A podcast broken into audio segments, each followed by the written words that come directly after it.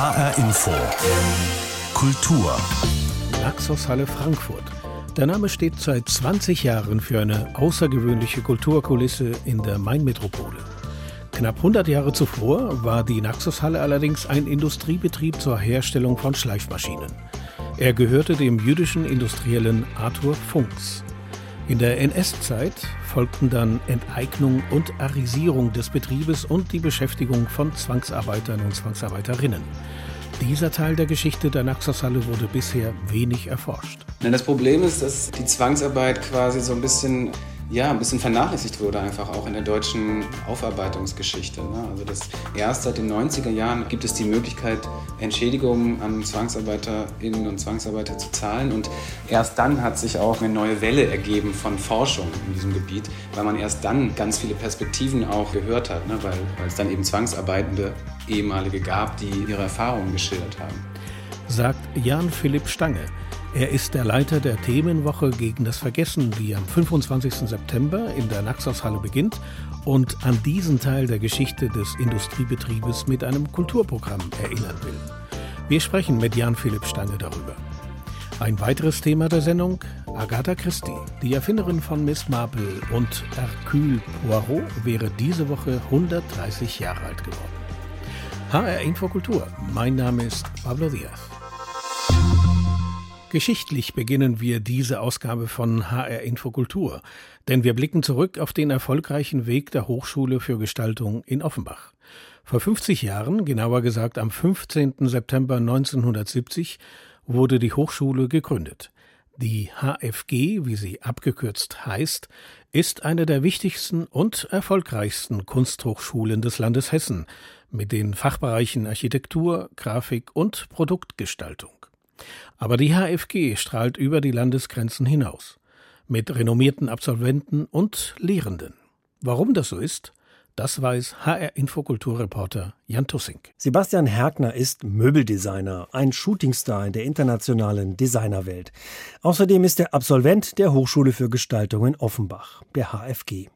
Als er vor 19 Jahren entschied, sich in Offenbach einzuschreiben, hätte er sich wirklich einen schöneren Ort fürs Studium vorstellen können. Also ich bin seit 2001 hier und es war sicherlich nicht Liebe auf den ersten Blick oder als ich damals zur Mappenberatung, zum Vorstellungsgespräch an die Hochschule gefahren bin mit dem Auto meiner Eltern über den Kaiserler rein, ist nicht wirklich die attraktivste Seite. Nicht Liebe auf den ersten, aber vielleicht auf den zweiten Blick. 2019 zum Designer des Jahres gekürt, hat Sebastian Herkner Offenbach zu seiner neuen Heimat gemacht. Schon seit seinem Studium entwirft der inzwischen 39-jährige Möbel, Leuchten und Wohnaccessoires. Sein Durchbruch war der Bell Table, ein Beistelltisch mit rundem Glasfuß, auf dem eine Messingplatte liegt. Und es ging eher so um neue Material, neue Techniken, neue Herstellungstechniken. Und ich fand es aber spannend, so eher zurückzublicken und diesen Wert des Handwerks herauszukitzeln oder zu hinterfragen oder wie kann ich damit zeitgenössisches Design neu interpretieren. Design Made in Offenbach erobert die Welt. 1832 als Handwerkerschule gegründet, wurde die HFG 1970 zu einer Kunsthochschule umgewandelt, in der Nachfolge vom Bauhaus mit einer starken Designorientierung, sagt Hochschuldirektor Bernd Krake. Gut, also es ist natürlich so, dass wir äh, sowohl Kunst als auch Design verfolgen. Also im Grunde genommen ist ja so ein bisschen das Design äh, die Nachfolge vom Handwerk und folgen natürlich diese, diese beiden Lehrstränge und haben entsprechend zwei Studiengänge, die Kunst und Design abdecken. Der Schlüssel zum Erfolg liegt für Hochschuldirektor Bernd Krake in der intensiven Betreuung der knapp 800 Studierenden. Zu den Lehrenden gehörten renommierte Künstler wie Christoph Schlingensief oder Lore Kramer, aber auch internationale Persönlichkeiten wie der Künstler Heiner Blum oder die Direktorin des Frankfurter Museums für moderne Kunst Susanne Pfeffer unterrichten hier. Ja, wir wollen natürlich nicht nur mitschwimmen, sondern möglichst voranschwimmen und äh, sagen auch hervorragen aus dem Feld der anderen Kunsthochschulen, die aber alle natürlich auch interessante Profile haben. In den kommenden Jahren beginnt für die HFG ein weiterer großer Umbruch. Denn mit der Fertigstellung des Offenbacher Hafens wird die Kunsthochschule in einen Neubau ziehen. Ein Jahrhundertprojekt, so Bernd Krake. Wir stehen jetzt kurz davor, den Architektenwettbewerb auszuschreiben. Das ist natürlich eine, ein wichtiger Milestone in dieser gesamten Entwicklung, an der wir jetzt ja schon über 14 Jahre arbeiten. Bis die HFG ihren Neubau bezieht, voraussichtlich erst 2028, stehen noch einige andere Großprojekte an. Zum Beispiel eine Studienreform mit einem neuen Integrated Master Studiengang und eine Modernisierung der Struktur um auch in Zukunft nur die besten Kreativköpfe nach Offenbach zu holen. Die Hochschule für Gestaltung HFG feierte diese Woche ihr 50-jähriges Bestehen. Eine Themenwoche gegen das Vergessen, das wird ab dem 25. September in der Naxos-Halle im Frankfurter Ostend angeboten. Über viele Jahrzehnte war die Naxos-Halle ja eine Produktionsstätte für Schleifmaschinen. Gegründet wurde der Betrieb Anfang des 20. Jahrhunderts vom jüdischen Industriellen Arthur Funks. Mit der Themenwoche will man an das Schicksal der rund 700 Zwangsarbeiterinnen und Zwangsarbeiter erinnern, die in der NS-Zeit hier unter widrigsten Umständen schuften mussten. Überwiegend waren das Frauen aus Polen, Tschechien, der Ukraine und anderen europäischen Ländern. Vaja Stavrianos informiert uns über Einzelheiten des Kulturprogramms in der Themenwoche gegen das Vergessen. Es riecht nach Holz und Metall. An der Decke hängt auf einer Schienenführung die Transportkatze, eine Metallvorrichtung, die an Haken befestigt schwere Gegenstände durch die Halle transportieren kann. Firmeninhaberin ist bis zur Machtergreifung der Nazis Marie Pfungst, die die Firma in zweiter Generation führt. Eine sozial eingestellte Frau, die den Arbeiterinnen und Arbeitern eine Bibliothek und Raum für kostenlose Weiterbildung auf dem Werksgelände schafft, sagt Willi Bramel, Leiter des gleichnamigen Theaters. Die ging immer mit einem langen Kleid, wo sie immer ein Geldsäckel dabei hatte und verteilte eigentlich gerne Geld, wenn sie das Gefühl hat, da ist jemand ihr gegenüber, der das nötig hat. Doch weil Marie Pfungst Jüdin ist, wird sie in den 30er Jahren von den Nazis enteignet. Ab 1940 sind um die 700 Zwangsarbeiter, vorwiegend Frauen, für die Rüstungsindustrie hier tätig. Sie kommen aus Polen, der Ukraine, Russland und Tschechien im Osten Europas, aber auch aus Frankreich, Italien und Belgien und werden je nach arischer Hierarchie unterschiedlich behandelt. Zum Beispiel beim Essen, hat Recherchebeauftragte Luise Bézier anhand eines der seltenen Augenzeugenberichte eines tschechischen Zwangsarbeiters herausgefunden. Diese Aussagen wurden wegen eines Entschädigungsantrags niedergeschrieben. Die Ernährung in den Betriebsküchen Küchen war unterschiedlich der Nationalität nach. Ähnlich auch die Tafeln. Ukrainer und Polen meistens vier bis fünf ungeschälte Kartoffeln. Ich weiß nicht bestimmt, ob es für sie eigentlich eine Suppe gab. Tschechen geschälte Kartoffeln, oft Karotte, Beilage, manchmal Kopfsalat. Ob es eine Suppe gab, weiß ich nicht mehr. Selten finden sich bei der Recherche Dokumente von den Menschen selbst, die dort gearbeitet haben. Viele Informationen sind nur aus Dokumenten der Nazis vorhanden. Darin steht wenig über die Lebensbedingungen der Arbeiterinnen und Arbeiter. Aber es geht hier nicht nur um die Naxushalle. Die gesamte NS-Geschichte Frankfurts steht im Fokus der Themenwoche. Zum Beispiel mit Tondokumenten vom Frankfurter Auschwitz-Prozess zwischen 1962 und 1965 vom Fritz-Bauer-Institut digitalisiert und die ersten Tonaufnahmen überhaupt bei Gericht in Deutschland. Gedacht waren sie zur Erinnerung für die Richter bei immerhin 22 Angeklagten und über 50 Verteidigern und Staatsanwälten.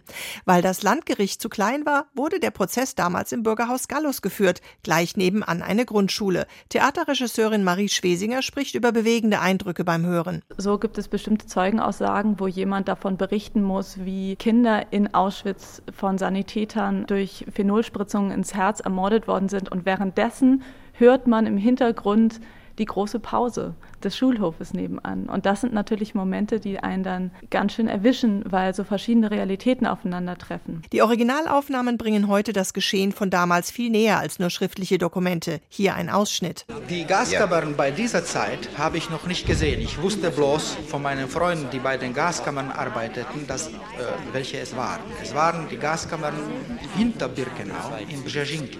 Januar 43. Das müsste nach Januar 43 nach Januar 43. Ja. Insgesamt drei verschiedene Bühnenprojekte gibt es in der Themenwoche, darunter eine Performance, bei denen Frauen die an der Decke verlaufende Transportschiene ganz langsam an Seilen ziehen, während die Zuschauer über Kopfhörer Augenzeugenberichte hören, die von hier lebenden Polinnen nachgesprochen werden. Ganz bewusst sind Laiensprecherinnen mit polnischem Akzent ausgewählt von Regisseur Michael Weber, um die Vergangenheit näher zu bringen. Also das war äh, das Schrecken von Auschwitz. Stimmen zur Themenwoche gegen das Vergessen, das Nazi-Kapitel der Produktionsstätte Naxoshalle im Frankfurter Ostend. Die Naxos-Halle wurde zwischen 1906 und 1907 erbaut und wurde in der NS-Zeit enteignet und arisiert. Etwa 700 Menschen mussten in den Jahren zwischen 1942 und 1945 hier Zwangsarbeit leisten. Um ihr Schicksal soll es auch in der Themenwoche gegen das Vergessen gehen. Jan Philipp Stange ist Leiter der Themenwoche. Ich habe vor der Sendung mit ihm gesprochen. Er saß in seinem Büro und ich hier im Studio des Hessischen Rundfunks. Herr Stange, eine ganze Themenwoche, die sich mit der Geschichte der Naxoshalle vor allem in der NS-Zeit beschäftigt.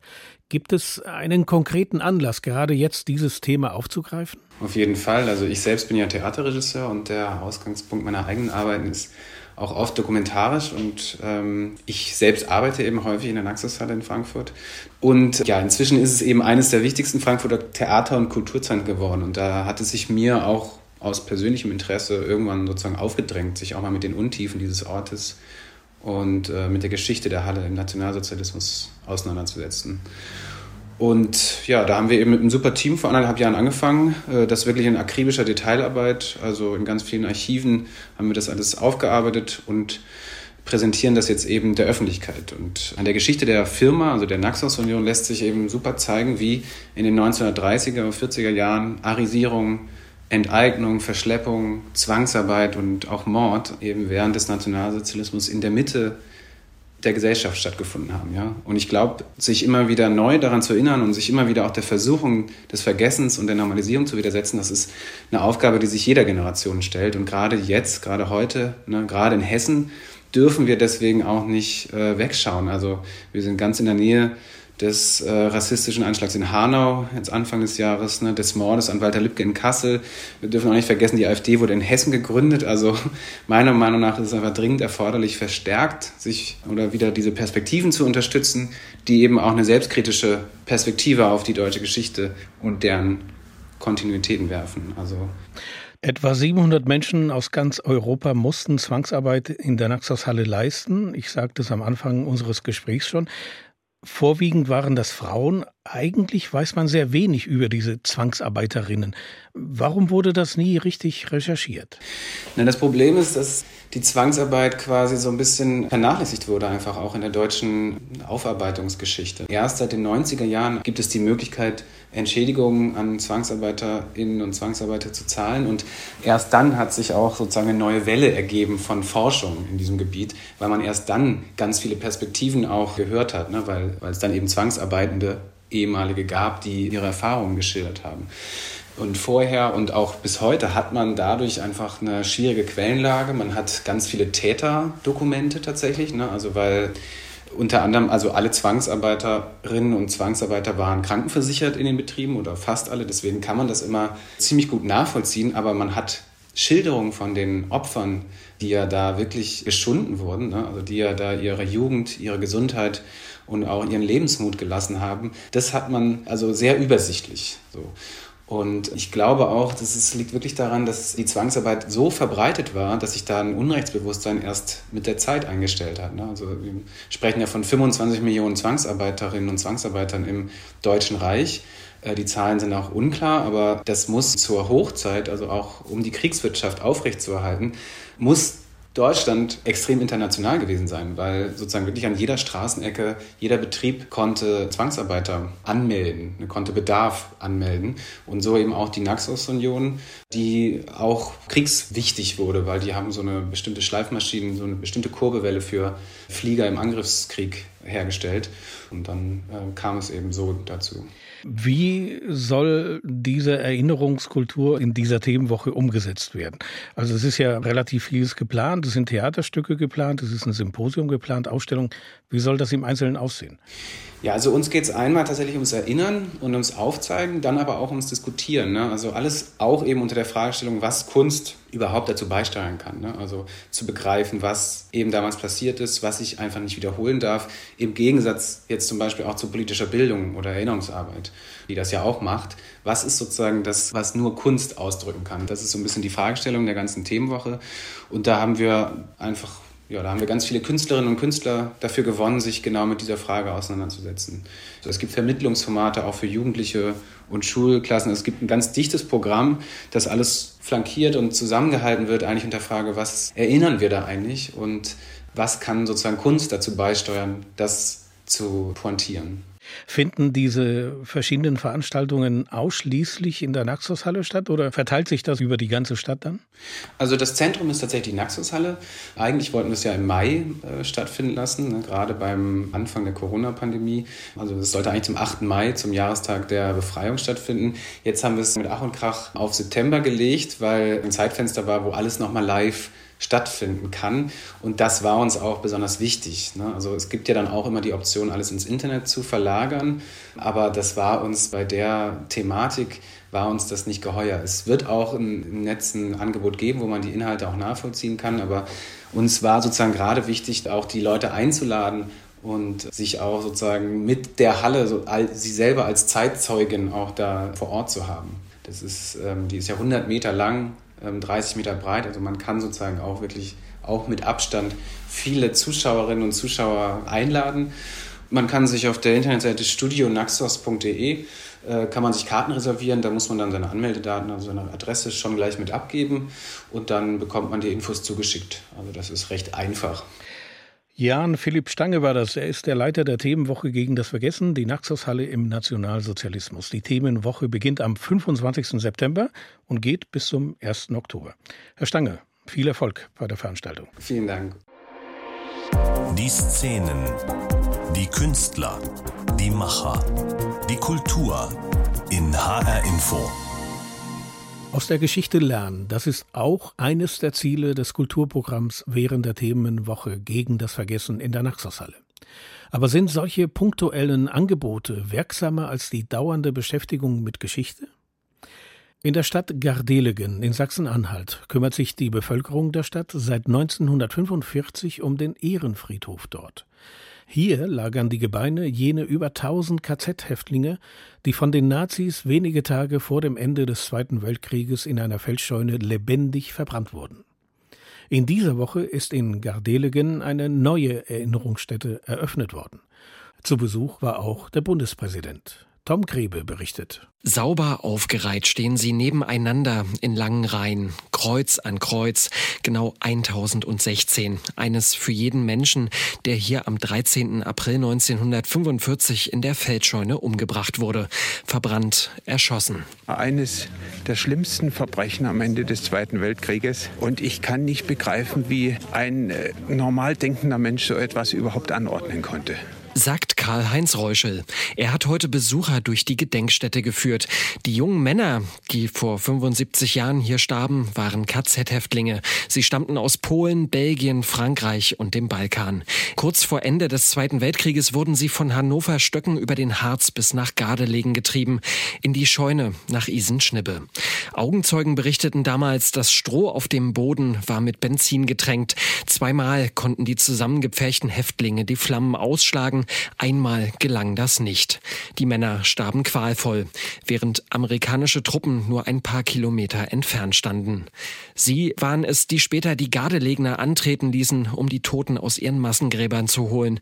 Später wurde der Friedhof angelegt. Na, dieser Friedhof ist sehr, sehr prägend für die Stadt. Sagt Gedenkstättenleiter Andreas Fröse. Jeder, der hier in Gardelegen aufgewachsen ist, ist mit diesem Friedhof und mit diesem Gedenkort aufgewachsen. Jetzt ist hier eine neue Erinnerungsstätte entstanden. Ein langer Betonbau.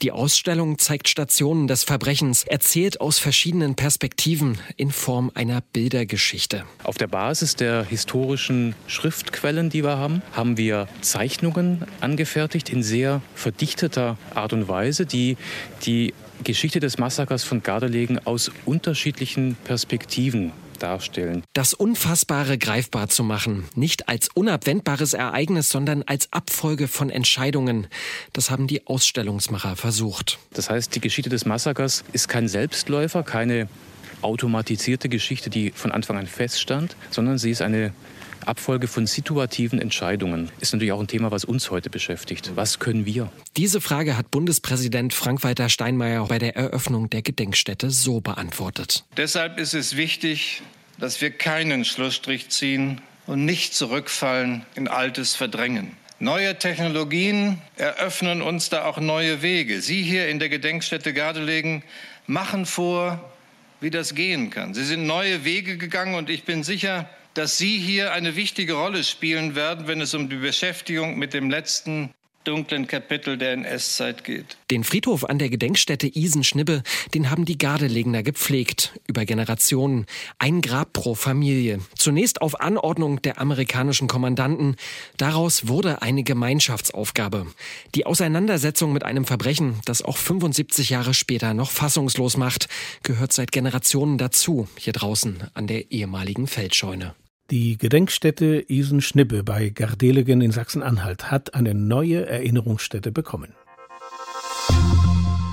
Auf diese beiden Ermittler muss man nicht besonders deuten, weil sie ziemlich bekannt sind. Miss Marple oder der dicke, rundliche Detektiv Hercule Poirot. Beide Figuren hat Agatha Christie in unzähligen Kriminalfällen ein Denkmal gesetzt. Und das mit Erfolg.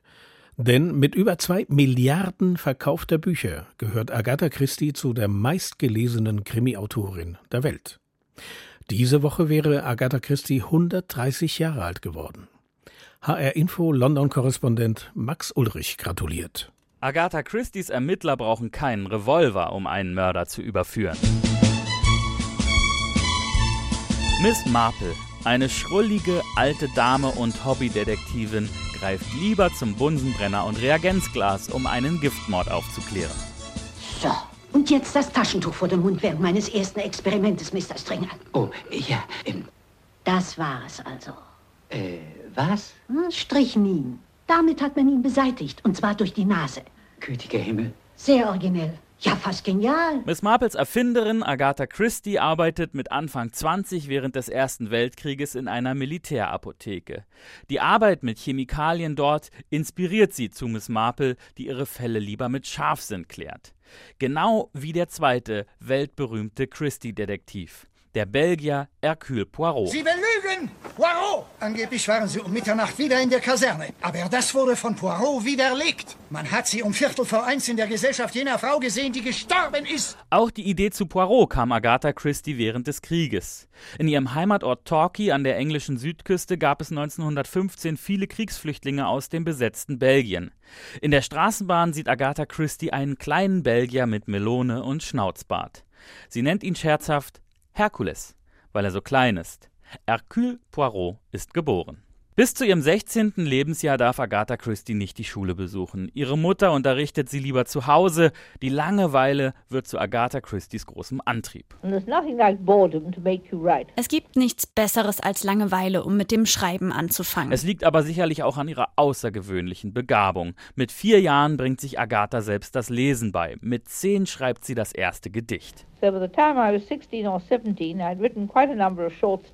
Mit 16 oder 17 hatte ich eine große Anzahl Kurzgeschichten und eine längere Novelle verfasst. Mit 20 wurde mein erstes Buch veröffentlicht, The Mysterious Affair at Styles. Und selbst die Trennung von ihrem ersten Ehemann, dem Fliegeroffizier Archibald Christie, im Jahr 1926 inszeniert Agatha als bis heute nicht ganz geklärtes Rätsel. Archibald betrügt Agatha Christie, die daraufhin verschwindet. Die Polizei findet nur ihr verlassenes Auto im Wald. Hat Archibald sie ermordet? War es Suizid? Die Ermittler tappen im Dunkeln. Zehn Tage lang. Das ganze Land sucht Agatha Christie. Die lässt es sich in einem Hotel gut gehen, wo sie unter dem Namen von Archibalds Affäre eingecheckt ist.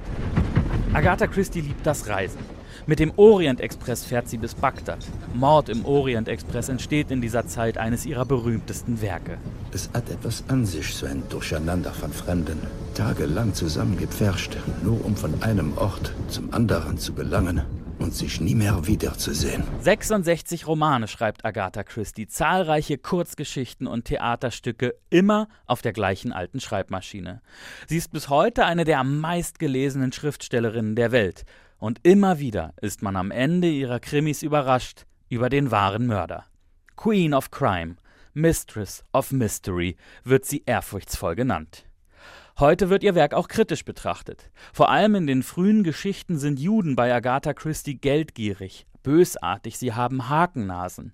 Ausländer sind oft finster dreinblickende, fiese Gestalten, die man für verdächtig halten soll. Später stellen sich diese Figuren aber meist als unschuldig heraus. War Agatha Christie also Rassistin? Nein, sagen ihre Fans. Sie bediente sich einfach bewusst der Vorurteile ihrer Leser, um sie auf eine falsche Fährte zu locken. Mit 85 Jahren starb Agatha Christie nach einem ganz und gar nicht langweiligen Leben. Die Kriminalromanautorin Agatha Christie wäre diese Woche 130 Jahre alt geworden. Max Ulrich gratulierte. Und das war HR Infokultur. Diese Sendung finden Sie online auf hrinforadio.de als Podcast zum Herunterladen. Mein Name ist Pablo Diaz.